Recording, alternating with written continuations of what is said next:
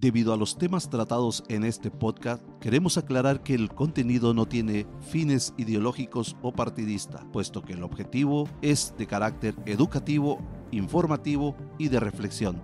Aconsejamos la discreción del oyente. Había una vez un pequeño pueblo en el corazón de un país gobernado por un régimen autoritario y opresivo. La gente del pueblo había sufrido durante años bajo el yugo del gobierno que los presentaba en la pobreza y el miedo. Pero un día, un grupo de valientes ciudadanos que ya era suficiente, se almacenan en secreto para planear una protesta, una protesta pacífica en la plaza del pueblo, con la esperanza de que su voz finalmente fuera escuchada. Sin embargo, cuando llegó el día de la protesta, las cosas no salieron como habían planeado. La policía del gobierno rodeó la plaza y comenzó a golpear y arrestar a los manifestantes. La mayoría de la gente huyó, aterrorizada, pero un pequeño grupo de personas se quedó a resistir. Y a pesar de la brutalidad de la policía, los manifestantes siguieron resistiendo pacíficamente. Cantaron canciones de protesta y levantaron carteles con consignas contra el gobierno. A pesar de la violencia que sufrieron, se negaron a abandonar su lucha por la libertad y la democracia. Poco a poco la resistencia pacífica comenzó a dar sus frutos.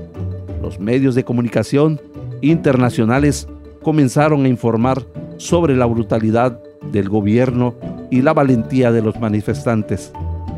Los líderes mundiales comenzaron a presionar al régimen para que respetara los derechos humanos y permitiera la democracia. Después de varios meses de resistencia, el gobierno finalmente cedió. El líder del régimen fue sustituido y el pueblo tuvo la oportunidad de elegir libremente a sus líderes por primera vez en décadas. La historia de este pequeño pueblo es una poderosa demostración de la resiliencia política a pesar de la violencia y la opresión del gobierno. Los ciudadanos se mantuvieron firmes en su lucha por la libertad y la democracia, y gracias a su valentía y la determinación finalmente lograron el cambio que tanto anhelaban.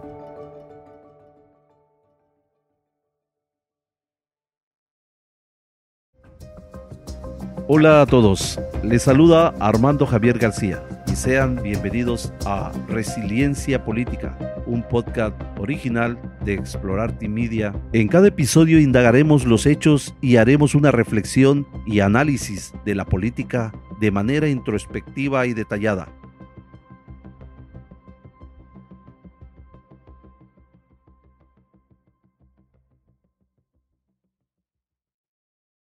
Desde un tiempo para acá se ha escuchado hablar mucho sobre el tema o los términos más bien de resiliencia, en un concepto que se aplica en diferentes ámbitos, incluyendo la psicología, pero también en la política, claro, pues es que es algo que podemos vivir a diario sin darnos cuenta, podemos incluso nosotros mismos formar parte de ello y no ser consciente. Y te quiero comentar que, que incluso las definiciones de resiliencia en cada uno de estos términos la hemos vivido poco a poco. Comencemos con una de las definiciones. La resiliencia en la psicología, por ejemplo. La resiliencia se refiere a la capacidad de una persona para adaptarse y recuperarse de situaciones adversas, como el trauma, la enfermedad mental, la violencia. Una persona resiliente tiene la capacidad de superar estas situaciones difíciles y volver a funcionar de manera efectiva en su vida diaria. Algunos factores que pueden contribuir a la resiliencia son una buena red de apoyo, una personalidad positiva y optimista y la capacidad, sobre todo, de regular sus propias emociones.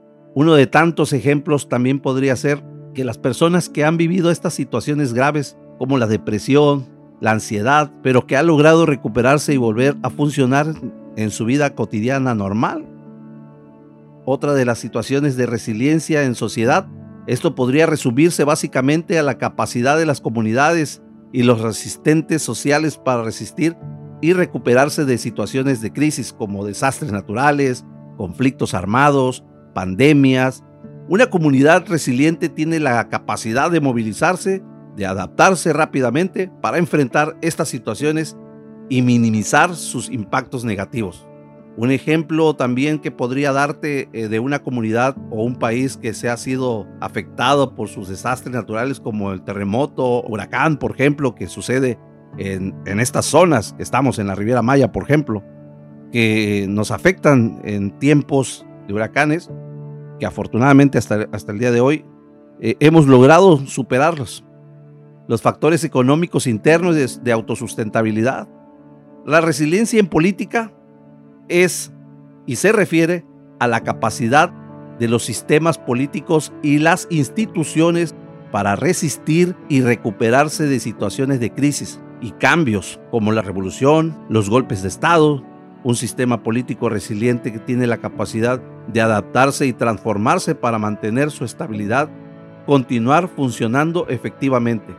Un país que ha experimentado cambios políticos significativos como una transición democrática, un cambio de gobierno que se vivió en el 2018 en nuestro país, México, la sustentabilidad política y económica, eso también tiene mucho que ver con la resiliencia política.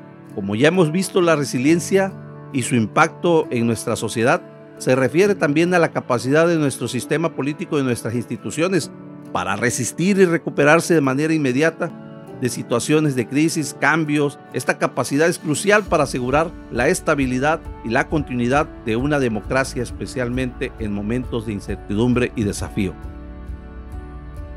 También quiero subrayar a aquel escritor mm, Michael Lemon, donde él hablaba de los conceptos de resiliencia en diversas áreas de la vida, incluyendo la política, la economía y la sociedad.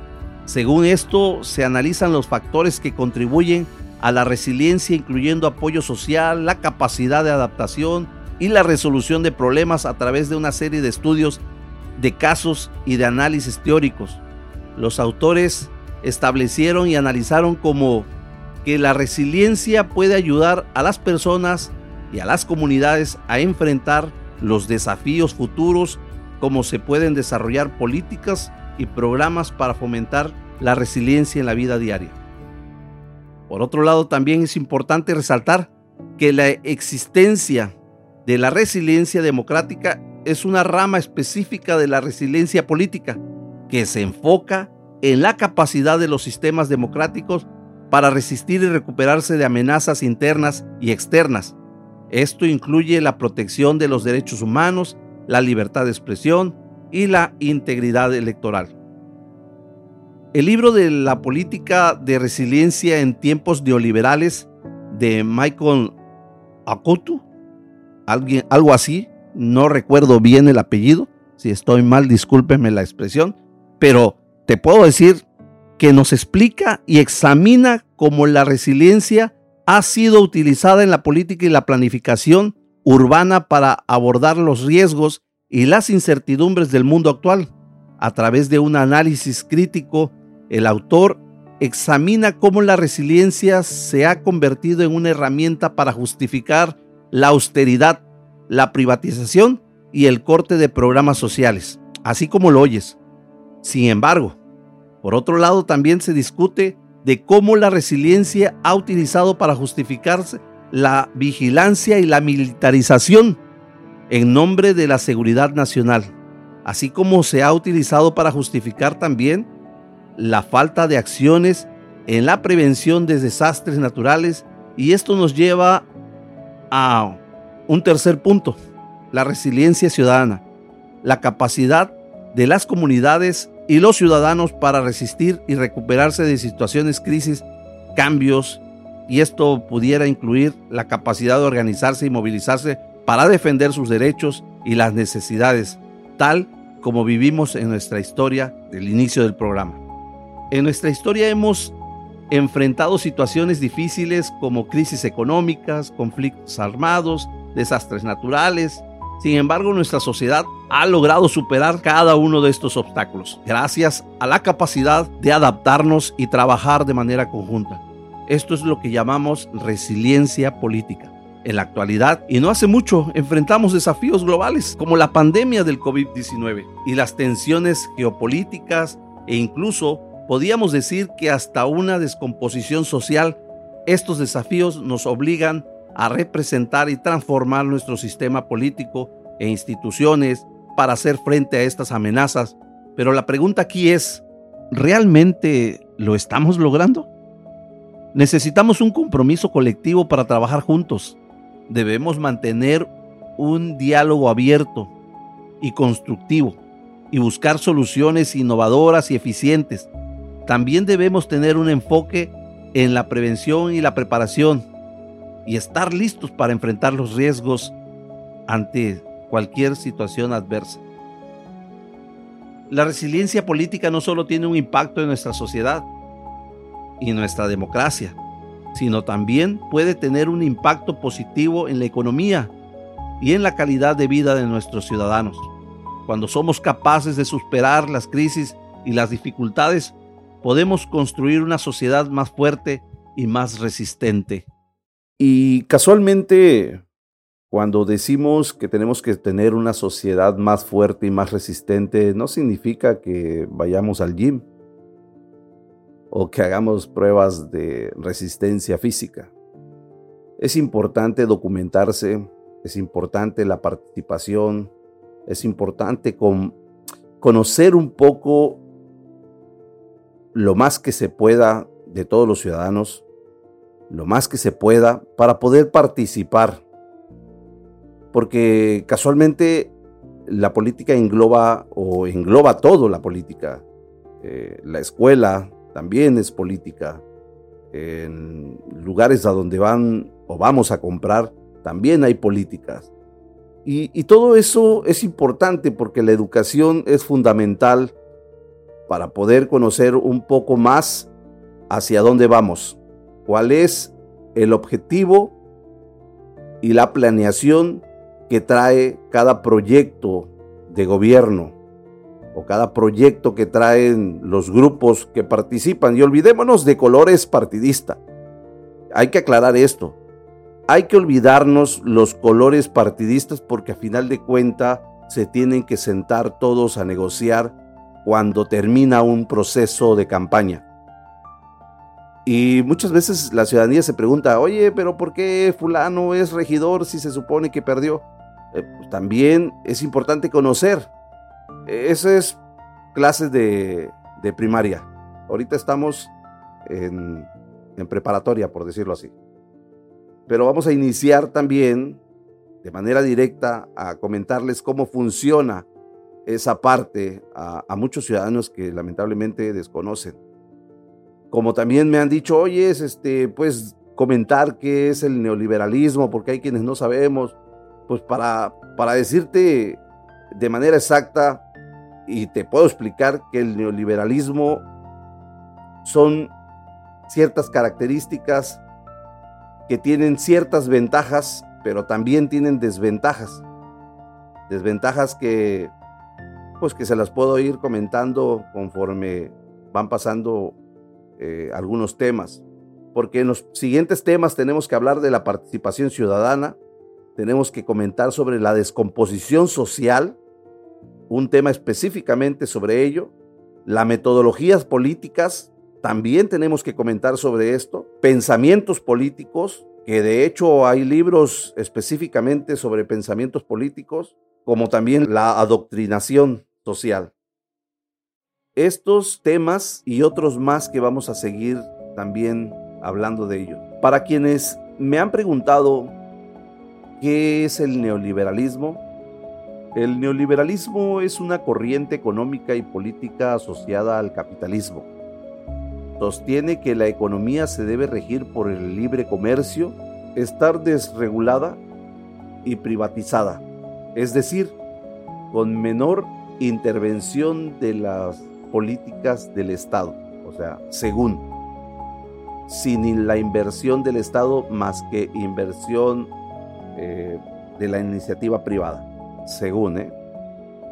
El término fue promulgado en el año de 1938 por los economistas alemán Alexander, sostuvo especial que la popularidad a partir de 1980, luego de que líderes como Ronald Reagan en Estados Unidos, Margaret Thatcher y el economista Milton Friedman, en la práctica en un intento de reformular el neoliberalismo clásico y de enfatizar el sistema capitalista. El neoliberalismo considera que la intervención del Estado, el mercado promueve la ineficiencia a través de las regularizaciones sobre las industrias, los altos impuestos y los servicios públicos que no están sujetos a la competencia del mercado. El sistema neoliberal pretende capitalizar el, el accionar del Estado y generar mayor producción con menor inversión social. Esta premisa recae en un dilema debido a que en las prácticas no resulta justa o equitativa. Y eso es el origen del neoliberalismo.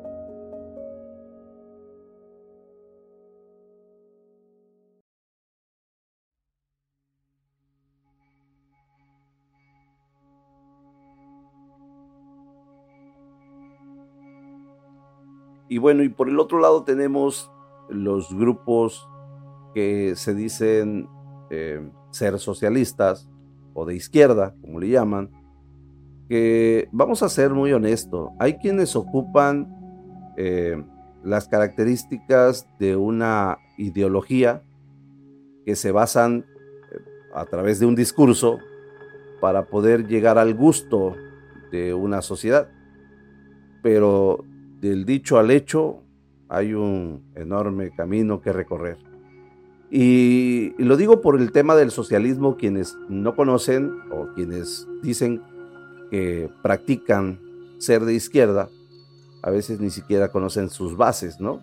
El socialismo es un sistema económico y social que centra sus bases ideológicas en la defensa de la propiedad colectiva frente al concepto de propiedad privada de los medios productivos y de distribución. O sea, según, según expresa el socialismo, según es el principal fin, es la consecución de una sociedad justa y solidaria, libre de clases sociales y que cuente con un reparto de riquezas igualitarios.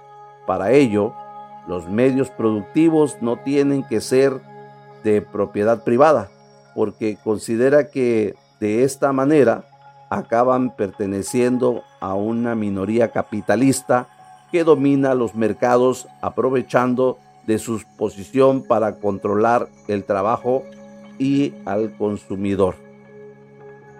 Sabemos que, que realmente muchos quisiéramos eh, poder tener esa distribución igualitaria, siendo honesto. Ahí Ahí creo que todos coincidiríamos. Pero, por el otro lado, no sé si es un mal necesario, pero nuestros gobiernos desde hace muchísimos años nos han ido enseñando y educando a manera de que dejemos de ser eh, la mayoría productivo y nos volvamos consumistas porque pues obviamente hay clases políticas, estamos hablando de, diferentes niveles políticos del cual marcan eh, el ritmo del juego, marcan las reglas del juego. Y ahí, pues obviamente es donde se genera este choque, ¿no? Donde marca el socialismo generalmente propone que la economía debe ser planificada y por lo tanto los medios de producción deben ser del Estado, quien se encarga además de medir en los mercados y proteger a la ciudadanía tratando de garantizar una situación de justicia social, aunque existen excepciones como el socialismo del mercado o socialismo libertario, algo así, si no mal recuerdo. A efectos conceptuales, es la posición económica social contra el capitalismo y según algunos pensadores es la etapa anterior al comunismo. pero bueno, yo creo que aquí ustedes como ciudadanía, como parte de un equipo del cual le gustaría estar o del cual usted a lo mejor ya está, pues va a tener su propia conclusión. Y afortunadamente vivimos en un país donde tenemos una libertad de expresión y podemos quizá coincidir o quizá no, quizá debatir o quizá no. Pero lo importante, más allá de, debatir o no debatir, lo importante es hacer un análisis y responderse a sí mismo hacia dónde vamos, cuál es el objetivo de nuestra participación ante la sociedad y si participas en tema político, pues cuál es tu objetivo para participar en un tema político. Que deberíamos de tener bien definido cuál es nuestro objetivo porque solamente, solamente ser chacha de los que nos gobiernan, pues como que también no es válido, ¿no? Tenemos que tener un objetivo, llámese social, de justicia social, de equilibrio social, de participación o las que sean. A final de cuentas lo importante es que usted tenga definido qué es lo que busca dentro del quehacer político. Porque aquí los jóvenes, que es la parte más importante en este proyecto, en este podcast incluso, que los jóvenes tengan definido la participación política, el quehacer político y la construcción de un país con bases sólidas para tener obviamente una perspectiva diferente en un futuro que ya es prácticamente el presente. Construyamos una sociedad más integral, como se dijo en el discurso del 2018, y quiero entrar en materia casualmente con este tema. Y, lo menciono así porque casualmente tocó el, un poco enfocado su discurso hacia el socialismo, el que hoy en día es el presidente de la República, Andrés Manuel López Obrador. Cuando dijo que iba a cambiar de sistema, pues muchos esperaban que cambiara realmente del capitalismo al socialismo. Y habían los golpeteos bajos ahí donde se pensaban algunos, o quizá los, los que no estábamos o no estamos tan enterados, de, toda la información, porque tenemos información hasta nuestro alcance, ¿no? Lo demás son especulaciones. Y había especulación diciendo que pues íbamos a ser un país como otros países vecinos que tenemos en el sur, pero que eso nos iba a llevar a una pobreza extrema y, y pues no, digo, qué bueno que no, estamos pasando situaciones extremas, eh, creo yo que la mayor parte de la sociedad se mantiene estable económicamente hablando. Eh, como en toda sociedad, como en todo país, hay altas y bajas, como en toda familia hay altas y bajas, pero también, si bien es cierto, eh, solamente fue un discurso. Un discurso que muchos esperaban quizá más, quizá no, pero que a final de cuenta hoy en día ese discurso nos deja claro una vez más que las campañas políticas las siguen manejando con discursos para poder obtener ese objetivo y llegar sobre todo a la gobernanza. En el 2018 Andrés Manuel López Obrador gana por el hartazgo social. Y aunado a eso, un discurso de defensa nacionalista, pues con ello se obtiene un triunfo que arrasa completamente y convence. No podemos decir que hoy la sociedad está desilusionada, ni tampoco decimos que está, este, pues, decepcionados. No, podemos decir que hay especulaciones porque viene el proyecto del 2024 que vamos a ir tocando poco a poco y que tenemos cierta información hacia dónde se pretende construir esta nación. Pero que obviamente también es importante que la sociedad se integren en participar en el color que prefiera, porque no es un tema de colores, ¿eh? es un tema de convicción, de justicia y de hacer las cosas diferente de lo que tanto se ha criticado. Bueno, pues entonces hay que tomar la rienda y ser partícipe de ello. Todo esto lo vamos a comentar sobre todo del,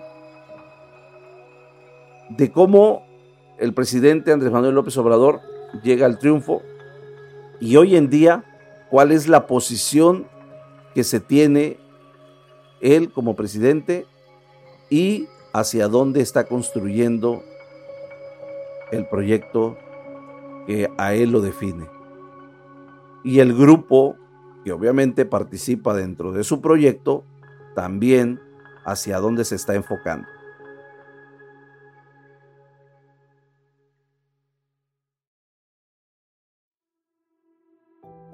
Y lo digo así muy claro, porque pues a quien no le gusta eh, tener prácticamente una rebanada del pastel. Y hay muchos temas del cual pudiéramos hablar si hablamos de rebanadas de pastel, porque hoy en día se habla sobre un tema como es el tren Maya, del cual los que defienden el proyecto dicen que trae derrama económica y, y muchos argumentos más.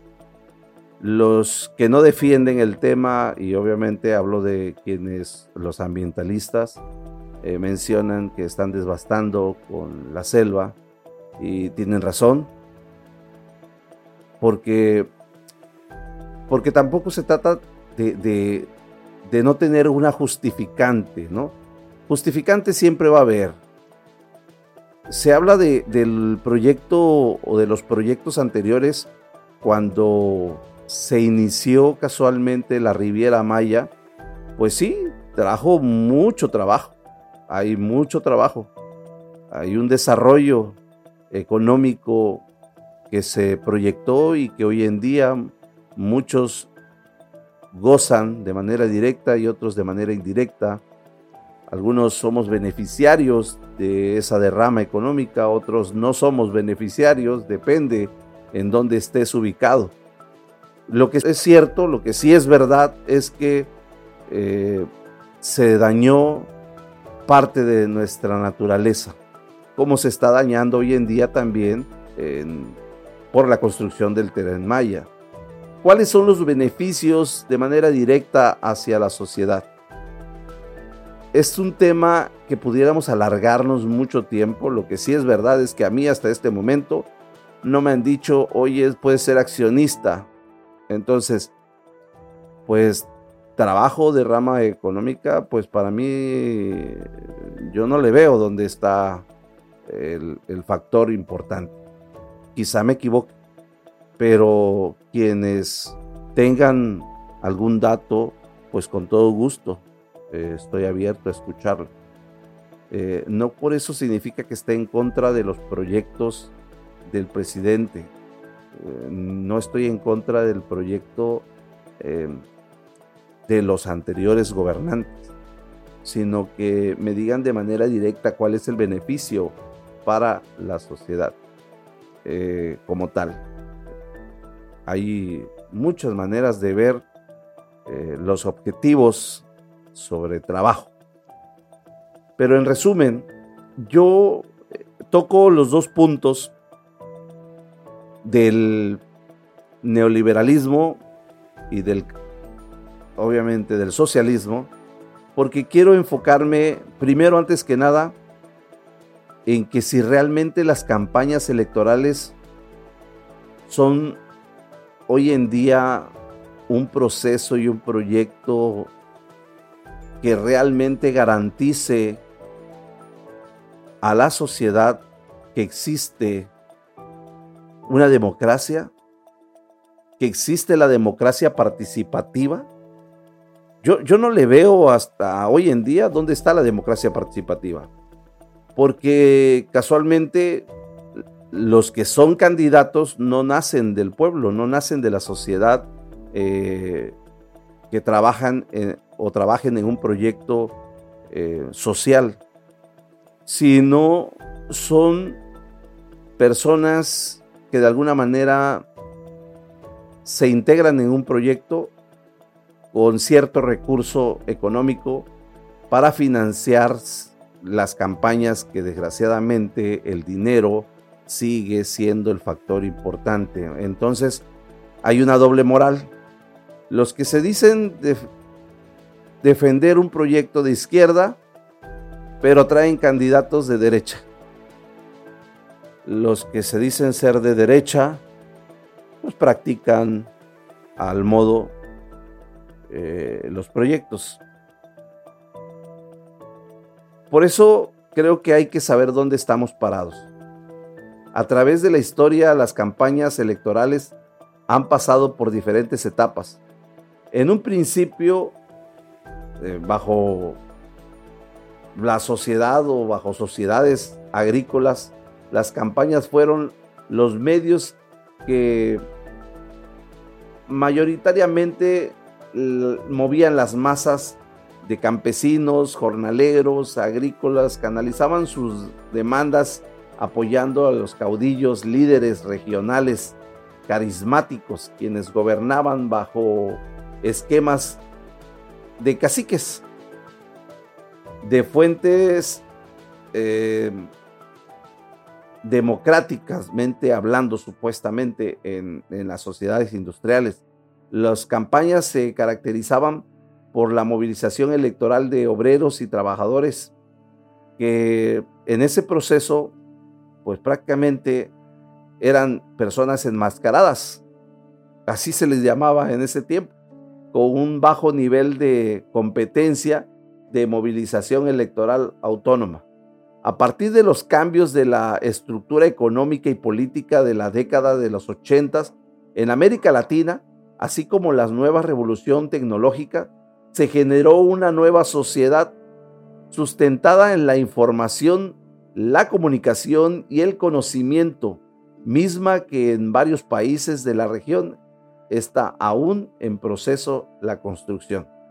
Este tipo de sociedad de la información y del conocimiento ha generado cambios profundos en la forma como se accede y se controla, se ejerce sobre todo el proceder del poder público, ya que como lo señalaba Manuel Castel en los años de 1997, si no mal recuerdo, la generación del procesamiento y la transmisión de la información se convierten en las fuentes de la productividad y el poder debido de las condiciones tecnológicas que surgen en ese periódico histórico.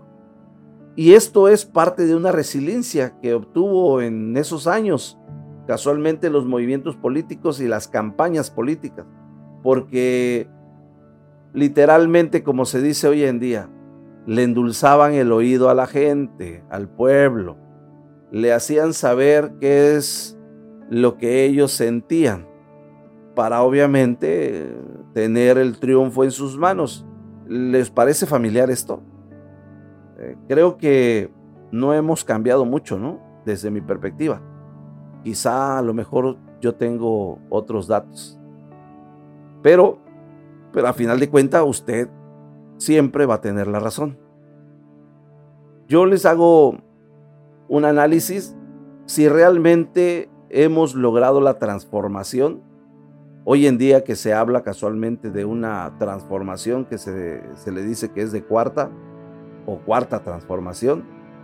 Yo no sé si estoy mal, pero Sigo viendo las mismas metodologías, solamente que han cambiado los personajes. En estos tiempos predominan las campañas de las tarimas. los discursos incendiarios, abstractos, extensos.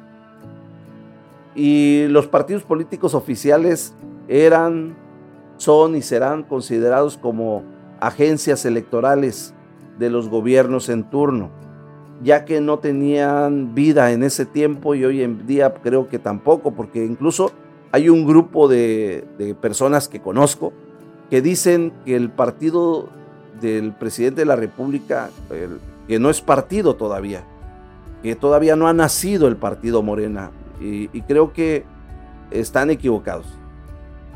Porque desde el momento en que se hacen partícipe en una elección, ya son partidos. Entonces, pues son considerados agencias electorales. Llámese como se llame el partido.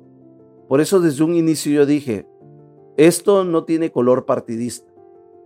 Estamos enfocados en hablar sobre la resiliencia social y política. Entonces aquí el tema es, ¿nosotros como sociedad realmente somos resilientes ante la participación política? ¿O nos hemos estancado con el concepto que nos venden en cada campaña, en cada proceso electoral? Habría que hacer un análisis, cada quien desde sus perspectivas. Las campañas en la sociedad de la información y el conocimiento. Hoy en día las campañas electorales son verdaderas disputas entre grupos porque no tiene nada que ver con los colores. Son grupos porque el grupo que estaba en un color, llámese azul, verde, amarillo, rojo, como quieras llamarle, ya los ves integrados en otro, en otro color. Entonces no tiene nada que con el tema ideológico, es un tema de, de defensa hacia estos grupos formados. El uso de las nuevas tecnologías también les da acceso a generar una campaña de desprestigio hacia un color. Y la gente se está dejando llevar por la campaña de desprestigio hacia ese color y no se da cuenta que el que está llevando esa campaña de desprestigio hacia ese color viene de ese mismo color. Entonces, ¿dónde está eh, la resiliencia social? Creo que la política ha rebasado a la sociedad. La resiliencia política ha ido llevando eh, ese parámetro y ha ido dándole el formulario a la ciudadanía. Hoy quiero que pienses esto y así lo vas a pensar. De estas nuevas formas de hacer el proselitismo, una mayoría de, gente informada y las nuevas tecnologías han generado también que se formen en su precisión un concepto que incluso ni siquiera lo tienen pensado. Cuando se decidieron atacar a un color partidista y no atacar las fórmulas de cómo estas personas han operado, eh, la ciudadanía se enfocó en atacar solamente el color partidista, pero las fórmulas se siguen practicando igual. Entonces creo que ahí es donde tenemos que tener como sociedad un poquito más de conocimiento en la resiliencia social para poder meter un poquito más de presión a quienes lleguen a gobernarnos. También es importante aclarar que no estamos atacando a ningún color partidista, sino estamos dando a conocer los parámetros que se utilizan en las campañas que para mí están obsoletas. Hoy estas campañas que formalizan los candidatos y los partidos han quedado obsoletos. Tiene que haber una resiliencia no tanto en trabajo de difusión, sino más que nada en los hechos, porque solamente se han cambiado personajes, pero en los hechos seguimos siendo casi lo mismo. desde mi trinchera, pudiéramos iniciar con estas pequeñas participaciones, pero también es importante el interés que tengan ustedes como sociedad. Y como se los dije, esta es una opinión, este es un podcast de reflexión, pero a final de cuentas usted tiene la última palabra. Realmente sí vamos mejorando nuestra sociedad en la participación política o seguimos siendo lo que muchos desconocemos lo que somos.